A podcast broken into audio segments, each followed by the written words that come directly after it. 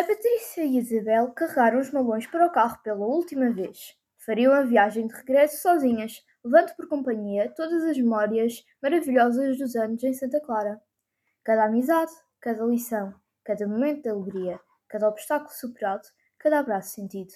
Tinham sido muito felizes naquele colégio, mas agora iam a caminho de casa e da vida adulta, confiantes no que o futuro lhes reservava. Achas que a Matilde e a Mónica já abriram a nossa caixa? perguntou Isabel intrigada.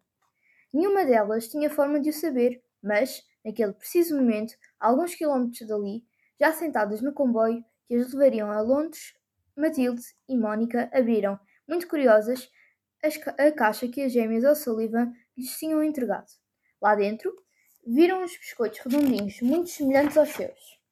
Que falta de originalidade! Podiam ter pensado em alguma coisa diferente, resmungou a Mónica, convencidas de que, tal como os seus biscoitos, eh, tal como os seus, aqueles biscoitos estavam recheados de algodão.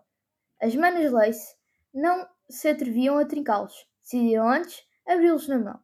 Mas, qual não foi o seu espanto quando, em vez de algodão, encontraram lá dentro uma série de papel, eh, papelzinhos dobrados que pareciam ter alguma coisa escrita.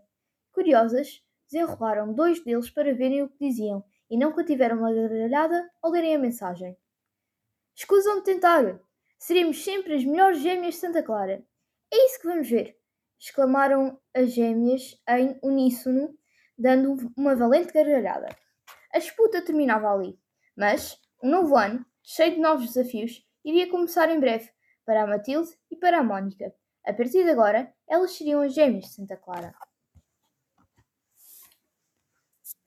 As Gêmeas no Colégio de Santa Clara, de Enid Blyton. Este é um livro que pertence à coleção As Gêmeas. Trata-se de uma história em que as personagens principais são, precisamente, duas gêmeas que, contra a sua vontade, vão frequentar o Colégio de Santa Clara. Contudo, ao longo do tempo, aprendem a gostar de tudo o que esta escola tem para oferecer. Para além de muitas peripécias vividas em cada história, as personagens interagem com as outras, com personalidades muito diferentes. Esta coleção destina-se a jovens entre os 10 e os 14 anos, sobretudo aos que não gostam muito de ler. É que as aventuras vividas pelas personagens são muito divertidas e torna-se fácil a leitura de cada livro desta coleção. Recomendo vivamente.